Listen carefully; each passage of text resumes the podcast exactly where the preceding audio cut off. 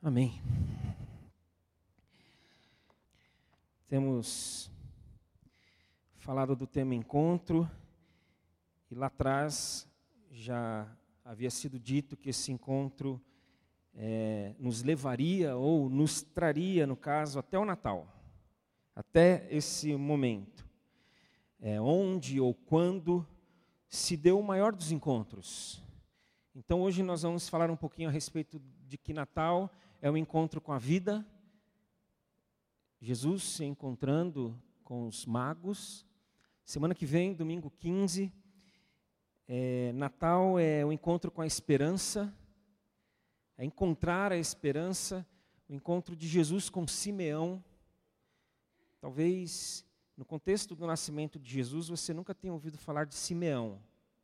Procura, procura aí nos evangelhos se você não quiser procurar para saber quem foi Simeão, domingo que vem a gente vai falar desse encontro, em que é com a esperança. E no dia 22, celebração única, celebração única no dia 22, à noite apenas, às 19 horas, é, Natal é encontrar o amor. Jesus com os seus pais. E antes de iniciar, eu preciso dizer que em alguns momentos, talvez na mensagem de hoje, alguns pensarão: Marcelo, você está falando de alguém específico? Você está se dirigindo a alguém específico com essa mensagem? Você pretende, é, é, ela está endereçada, ela quer atingir alguma pessoa ou algum determinado grupo? Então vamos colocar as cartas na mesa. Sim, sim. É, se você indagar isso em algum momento da mensagem, a resposta já é sim. Eu quero atingir algumas pessoas, eu quero atingir o grupo, por conta das ações que, que vêm sendo é, é, feitas, das reações, da postura, e será uma palavra para a igreja. Então não tenha dúvidas. A quem será que o Marcelo está falando? A igreja. A igreja de Cristo é, não para quem está de fora, usando essa expressão, fora e dentro. Não para quem está de fora, mas para quem está dentro. Para os que seguem Jesus. Então, se você fala, eu sou um seguidor de Jesus, é para você. Eu professo minha fé em Cristo Jesus, é para você. É para você. Primeiro porque é bíblico. Os profetas, eles não falavam primeiramente ou prioritariamente ou basicamente aos de fora, eles falavam ao povo. Fazendo a leitura do que estava acontecendo, sim, muitas vezes fora, eles falavam ao povo. Para que o povo assumisse uma postura, para que o povo reagisse, para que o povo é, se posicionasse da maneira correta diante do mundo e da vida. Então a palavra é, é, para nós, por um motivo bíblico, por um motivo de coerência, o que, que adianta a gente falar para eles lá, ou deles lá, e não falarmos para nós aqui, de nós aqui? A palavra do Eterno é para seu povo, e por isso, tendo isso esclarecido, Mateus 2. Mateus capítulo 2, versículos de 1 a 12. Texto conhecidíssimo. Arrisco dizer que 99,9% de quem está aqui já se deparou com esse texto, com essa história, com essa narrativa. Mateus 2.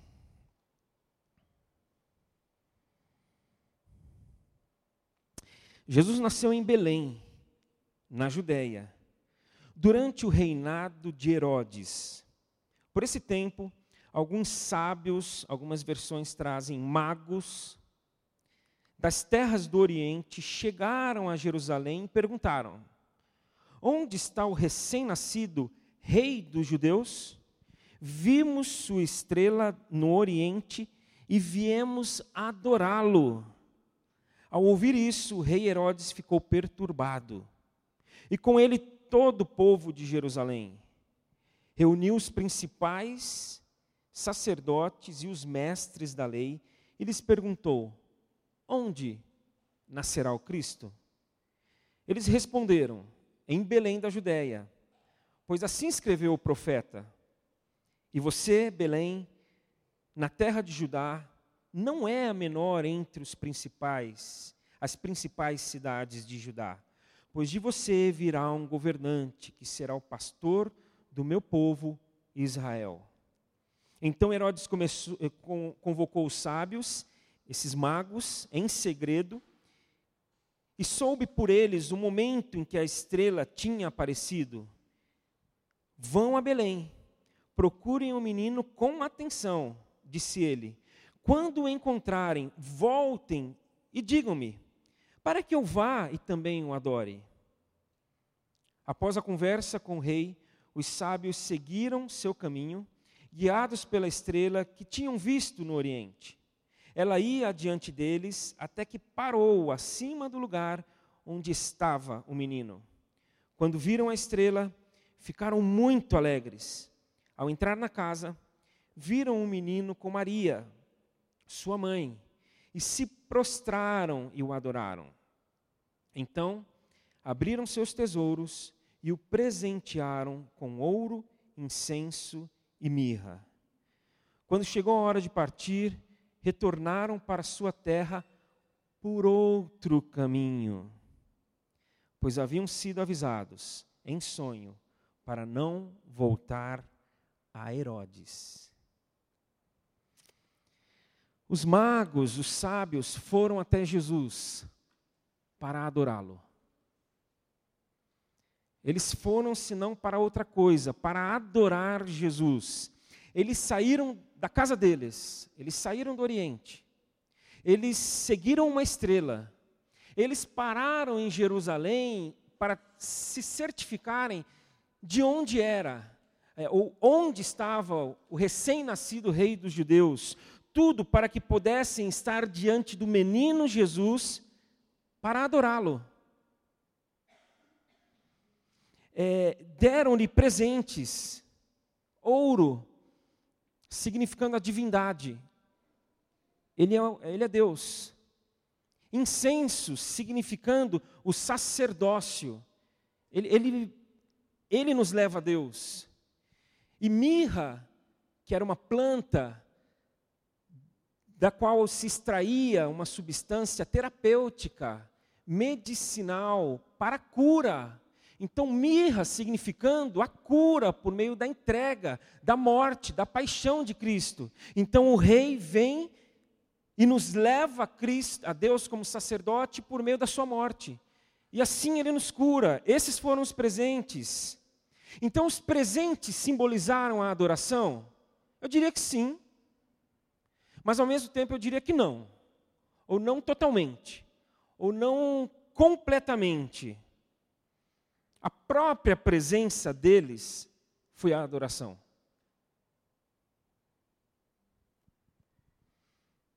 Os presentes em si não levaram eles à adoração, mas a presença deles. Adoração não tem a ver com presente.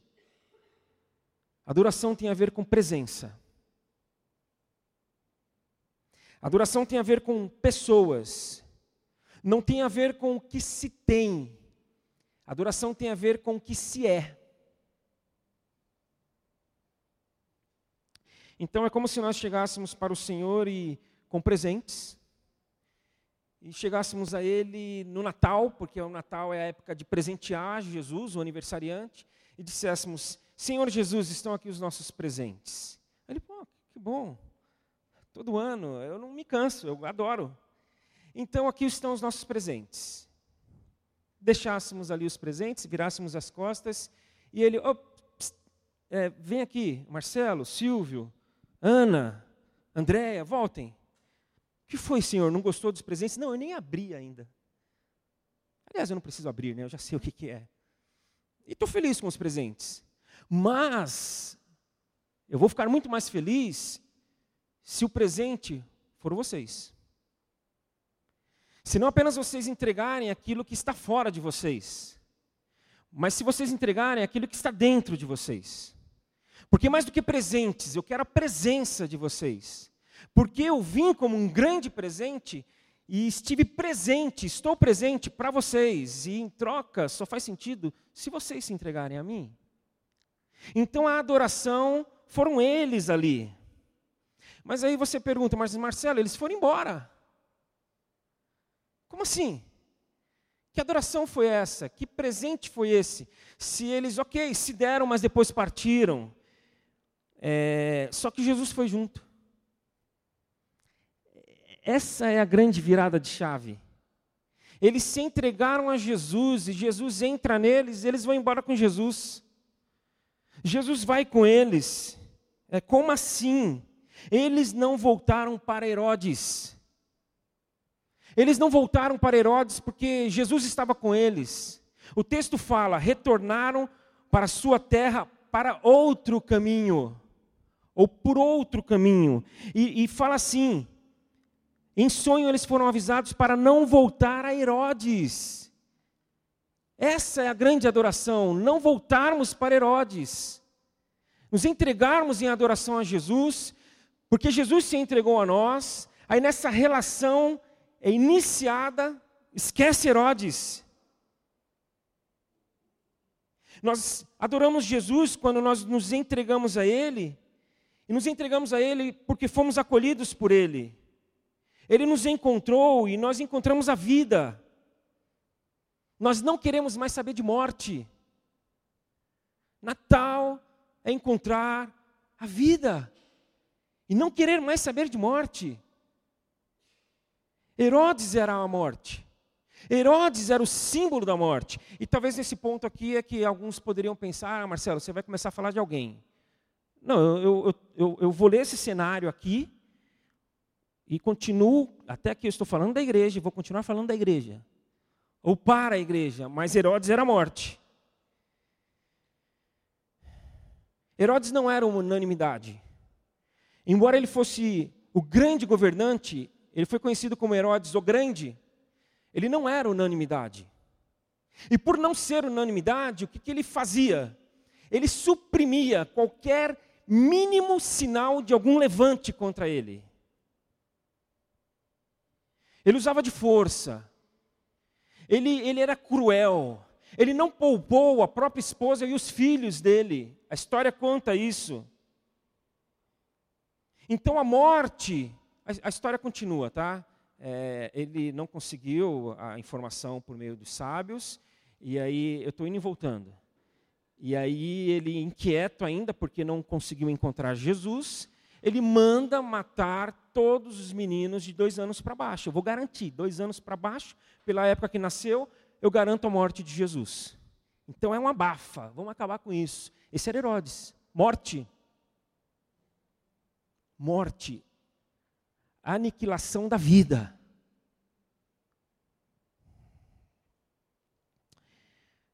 Então, mais do que quem era Herodes, eu posso dizer o que foi Herodes, uma coisa. Não era quem, não era uma pessoa, era uma coisa. Herodes é, simbolizava aqui, representava aqui um sistema. Um sistema que acabou com a morte de Herodes? Não. Que existia antes de Herodes? Sim. Que permaneceu depois de Herodes? Fato. Permaneceu até quando? Até hoje. Esse sistema continua. Esse sistema de morte está presente. Esse sistema em que o mal, a maldade, o maligno, a morte, se a gente fala do mal, da maldade e do maligno, a gente está falando da morte. Em que a morte está presente. Por toda parte. Eu já falei repetidas vezes aqui, há algum tempo atrás, de que a igreja evangélica está doente. Ela está doente, gente. Nós precisamos olhar para nós e vermos a nossa doença. E o que que confirma, o que que caracteriza, o que que denuncia a nossa doença, a nossa mesmo. Não estou falando deles, falando da gente. É o fato de estarmos flertando com Herodes. Nós estamos flertando com Herodes. Nós estamos flertando, nós estamos trocando olhares com a morte. Mas, Marcelo, isso é muito sério e pesado. Isso é muito sério e pesado.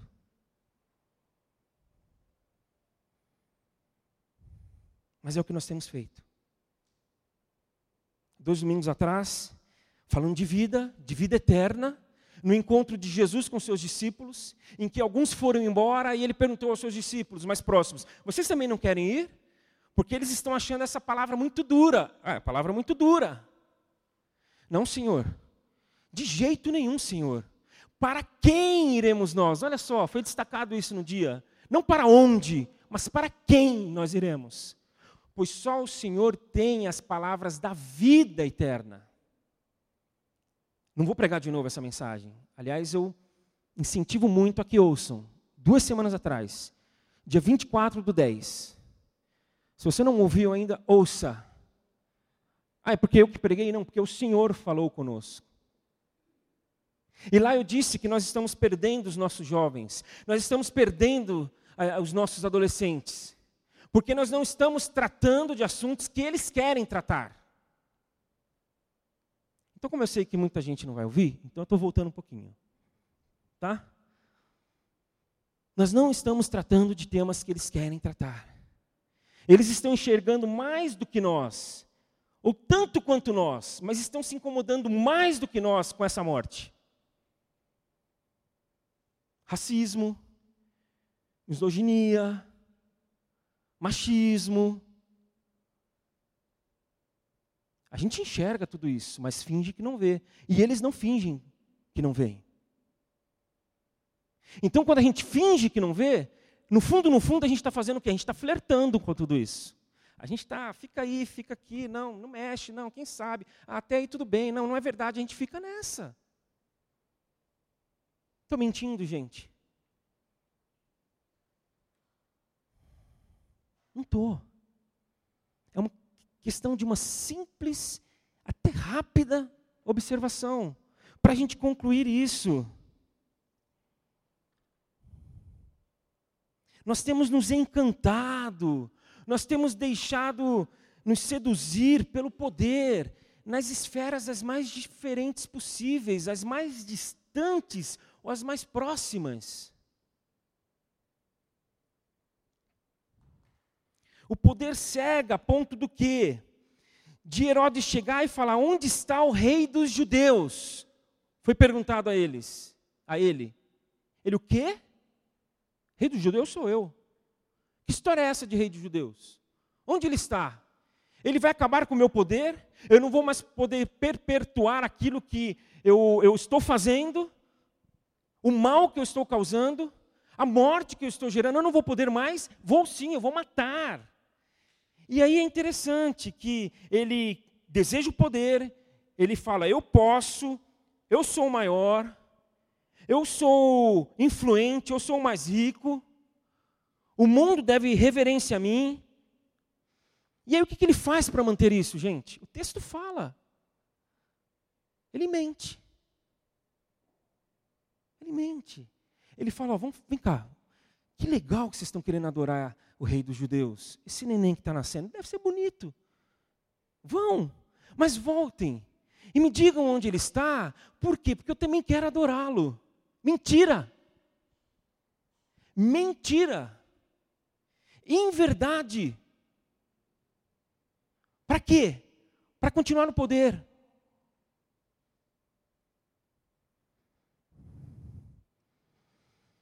A mentira é dita como verdade é, para se manter no poder. Aí é uma questão de escolha. Aí é uma questão de escolha. A gente vai escolher a vida, Jesus, ou nós vamos escolher a morte, Herodes. Escolha. As opções estão diante de nós. A vida, a fragilidade, um bebê. E Yancey fala uma coisa muito legal, ele fala, é, Jesus precisava ser trocado, porque ele era um bebê. Ele escapava. Jesus. Deus. Frágil, a gente vai escolher. Ou Herodes, o grande, o Todo-Poderoso. O frágil que morre, ou o forte que mata. Escolha, gente. E essa escolha regerá todas as outras escolhas nossas. Todas. Todas, nada, nenhuma escolha, nenhuma decisão fica de fora. Porque se a gente escolher a vida, está tudo aqui, é um pacote. E se a gente escolher a morte, também nada fica de fora. Vai, vai reger nossas escolhas financeiras. O que, eu vou fazer com o meu dinheiro? Como é que eu vou aplicar? No que, que eu vou investir? É... E aí, se a gente escolhe a morte, a gente está vendo o que acontece com a morte, é, com, com, as nossas finanças, ou com a, as finanças, os bens daqueles que escolhem a morte. A gente está vendo. A gente vê, a gente vê nas esquinas. Quantas pessoas vêm bater aqui, principalmente à noite, pedindo alguma coisa? Quem fica à noite aqui? Quem vem à noite fica até o final? Levanta a mão. Quantos vocês vêm dominicalmente? A escolha, a morte. E como é que nós vamos lidar com as nossas finanças? Se nós escolhemos a vida, nós vamos lidar com generosidade. Não de outra forma. Nós vamos ser generosos. Nós não vamos. Como é que foi essa semana? Ah, uma pessoa entrou em contato comigo para um, uma determinada questão. Aí ela falou assim: Mas não é justo, Marcelo, porque eu estava. E aqui eu não vou não, nem me alongar e nem causar uma impressão que eu não quero. Era uma coisa que eu, que eu disse para ela que faria. Que envolvia uma questão financeira, só para que vocês entendam. Aí ela falou: Mas não é justo você fazer isso, Marcelo. Eu falei: Nós temos falado sempre que a justiça conversa com o mérito. E a generosidade conversa com a necessidade. Você está com uma necessidade. E assim nós tomamos as nossas decisões financeiras, nós tomamos as nossas decisões políticas. Quaisquer que sejam. É uma decisão política e a gente, quando escolhe a vida, a gente, a gente pensa no quê? Na solidariedade. Uma decisão política minha não é pessoal, ela deve ser solidária. Ela deve ser comum a todos. Então, decidir politicamente pensando em si é morte, gente. Não é outra coisa. As nossas decisões afetivas, relacionais, quando a gente decide com base na morte, a gente escolhe a morte, a gente volta para Herodes, a gente machuca a gente, a gente traz gente, a gente fica indiferente a gente, a pessoas. Mas quando é baseada na vida, essa decisão afetiva, ela é, ela, ela é baseada na reciprocidade. Finan Eu gosto desses trocadilhos, né? Vocês já viram faz tempo. A pessoa está aqui há um mês já já percebeu. Questões financeiras, generosidade, questões políticas, solidariedade, questões afetivas, reciprocidade, é recíproco. É respeitoso não é invasivo, não é aviltante. Estão vendo como a vida é decidida em todos os seus aspectos e decide-se pela vida ou pela morte? E as implicações da morte a gente vê aos montes.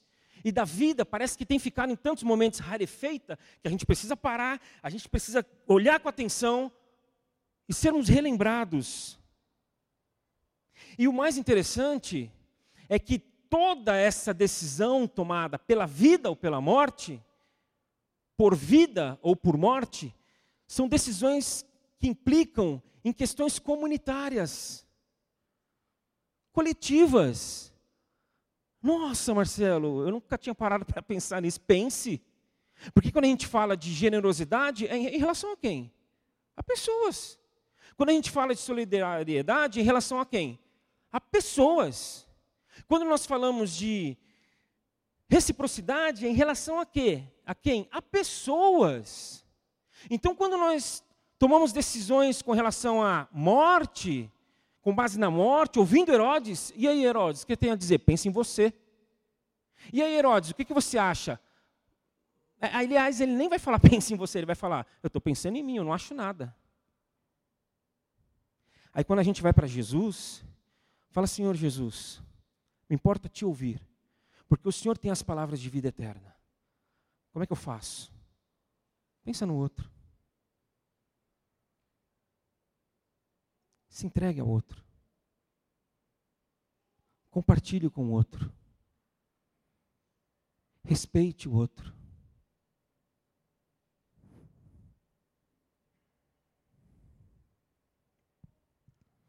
Porque tem implicações comunitárias. E isso só é possível quando nós pegamos outro caminho. Porque estamos todos no caminho da morte, gente. Estamos todos. E a gente precisa tomar consciência disso. Então, o flerte com a morte, ele, ele não é sem razão. Ele tem razão de existir, mas não de permanecer, mas de existir, porque estamos todos no caminho da morte. Uma vez eu conversando com um amigo, um mentor queridíssimo, com muita experiência, até por isso que eu fui falar com ele. Aliás, ele nem era meu mentor na época, foi o meu primeiro contato praticamente com ele. E só pelo que ele falou, eu falei, meu, eu vou colar nesse cara. Eu estava querendo fazer uma caminhada com pessoas, com gente, me aventurar aí a alguma, alguma configuração comunitária um pouco fora dos padrões. Aí eu perguntei para ele, isso faz um, uns 18 anos. Falei, que cuidados que a gente deve tomar para não cair em alguns erros? Estou ah, começando, estou chamando gente para caminhar junto. O que eu mais quero é não cair em erro. O que eu mais quero é evitar a morte. Ele falou, Marcelo, a questão não é como não cair no erro. A questão, Marcelo, é como sair do erro. Está todo mundo no erro. Então nós estamos no caminho da morte, o pecado nos levou a isso. Nós não estamos em outro caminho, mas nós precisamos nos manter aqui, não por Jesus, por causa de Jesus, não, por causa desse menino que nasceu, que se expôs, que disse: me adorem, podem me adorar, podem me tocar, po podem, venham. Por causa dele, a gente não precisa permanecer nesse caminho. A gente pode sair desse caminho, não voltar mais para Herodes e ir para Jesus agora e para todo sempre. Por isso que Natal é encontrar a vida. Natal não é outra coisa. Também é outra coisa. A gente vai falar esperança, amor, mas hoje Natal é encontrar a vida. Porque nós fomos encontrados pela vida, por Jesus. E nós precisamos encontrá-lo também. Nós precisamos querer ir até ele como esses sábios, esses magos quiseram. Nós precisamos querer ir e ao encontrar com ele falar Herodes nunca mais. Tchau, Herodes.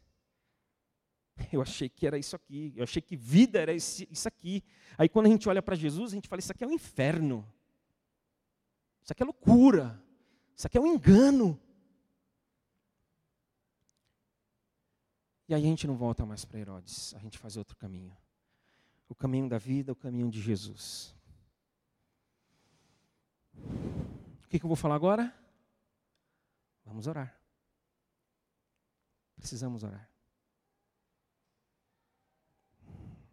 Vamos fazer isso. Eu já digo. Pensem que não veio aqui e fala para essa pessoa depois: ouça o que Deus falou conosco no dia 8. Eu não tenho dúvidas de que é Ele que tem falado, porque Ele quer falar, porque nós precisamos ouvir. Então veja bem que não veio. Se você não sabe se a pessoa, você não vai saber se a pessoa veio à noite, por exemplo. Aí você pergunta: você foi à noite? Não, não fui. Então ouça. Nós estamos efetivamente querendo criar algumas bases já, já temos desejado e feito isso há algum tempo? Temos, mas o Senhor tem falado conosco, intensifiquem. É, é um caminho sem volta. Foi muito legal que depois da mensagem de dois domingos atrás, que eu citei aqui, eu, eu, eu gente, eu não oro muitas vezes, tá? Eu, é, é, vocês vão me entender. Eu oro. Mas não é aquela coisa, ah, eu paro, me ajoelho. Eu faço isso também. Mas tantas outras vezes eu penso. E eu, e eu tenho convicção de que esse pensar é oração. Aí eu pensei depois desse domingo. Falei, Senhor, qual é o próximo passo? Como é que a gente vai fazer esse negócio aí? Trazer essa, essa morte toda à tona para que ela saia da frente. Para que a gente tire ela da frente depois. Aí tivemos o Vida e Missão na segunda-feira, na terça-feira. São três turmas. Aí o Júnior precisou fazer uma viagem para São Paulo, para um, uma conferência lá, para um. E aí ele falou, Marcelo, eu, eu, e aí, como é que a gente pode fazer? É, cancela a aula? Eu falei, não, não cancela, está no final do semestre, a gente não tem muito tempo mais para repor eu, eu fico com a tua turma também. Aí o grupo estava maior, o grupo estava bonito. A minha turma já é bonita, mas estava mais bonito o grupo com a turma dele também. E aí o que foi falado no domingo veio. Veio naturalmente. Sabe por que, que veio? Porque o tema que a gente está tratando nas últimas semanas no curso, que é o módulo igreja, não, família, minto. O módulo família, trata de violência doméstica. E a igreja frente a isso. Aí lemos um texto logo no início da aula, aí teve uma pessoa, Rose, a nossa querida Rose. Eu estava aqui, o grupo aqui e ela do meu lado. Acabamos de ler o texto falando sobre violência doméstica contra crianças, contra adolescentes. E acabamos de ler a Rose e o Vida e Missão, quem conhece é assim, ela já pum, mandou. Porque é assim, é, todo mundo participa ela falou: a igreja não fala disso, Marcelo. Então ela chegou no que eu queria chegar na, durante a aula. Falei: você tem razão, Rose. A igreja não fala disso. Aí nós começamos a falar disso, nós começamos a falar da questão da homossexualidade, nós começamos a falar de coisas que no domingo, dois dias atrás, a gente falou daqui. E eu pensei, Senhor, como é que vai ser? Aí na terça-feira o Senhor mostrou como é que vai ser. Por quê? Porque a gente não quer voltar mais para Herodes. É um caminho sem volta. É um caminho sem volta. Não sou eu que estou falando. É o Senhor que está falando. Tem que ser um caminho sem volta. Então vamos orar.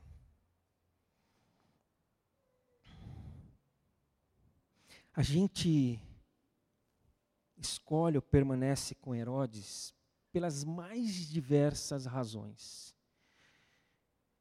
E nós conhecemos algumas das razões. Então você pode falar para o Senhor: Senhor, eu não quero permanecer com Herodes.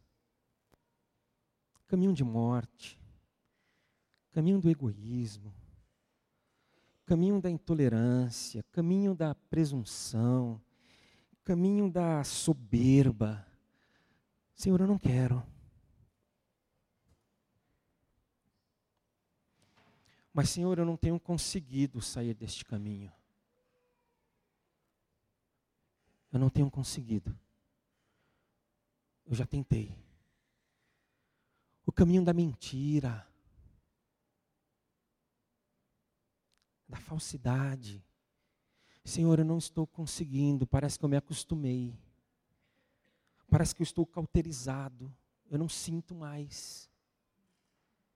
Mas a tua palavra hoje me diz: sai desse caminho, larga esse negócio, deixa para trás, porque senão você vai morrer e vai matar. E o que eu tenho para você, para vocês, para essa igreja, para esse grupo, para essa comunidade de fé, que é a minha comunidade de fé, é vida. Então vamos dizer a Ele: ajuda a gente, Senhor. Misericórdia, Senhor. Nós não temos conseguido e nós não vamos conseguir, Senhor, por nós mesmos. Vamos pedir isso, gente. Vamos clamar por isso. Ele está nos ouvindo. Ele está inclinado a nós.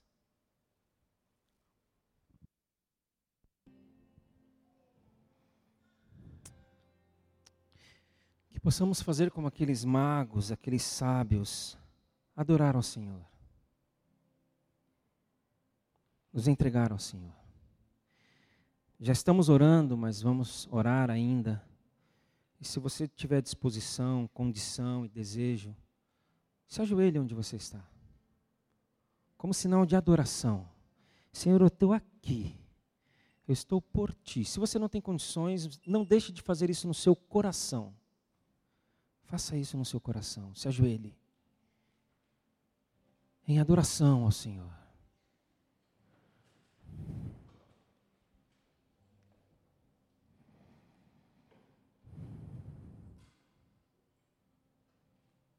Senhor, nós viemos te adorar. Nós viemos nos consagrar ao Senhor mais uma vez, porque o Senhor veio a nós de uma vez e definitivamente. Senhor, nós não queremos, tendo chegado a Ti, aos Teus pés, tendo encarado nos olhos o menino Jesus, voltar mais para Herodes. Nos livra da morte, Senhor.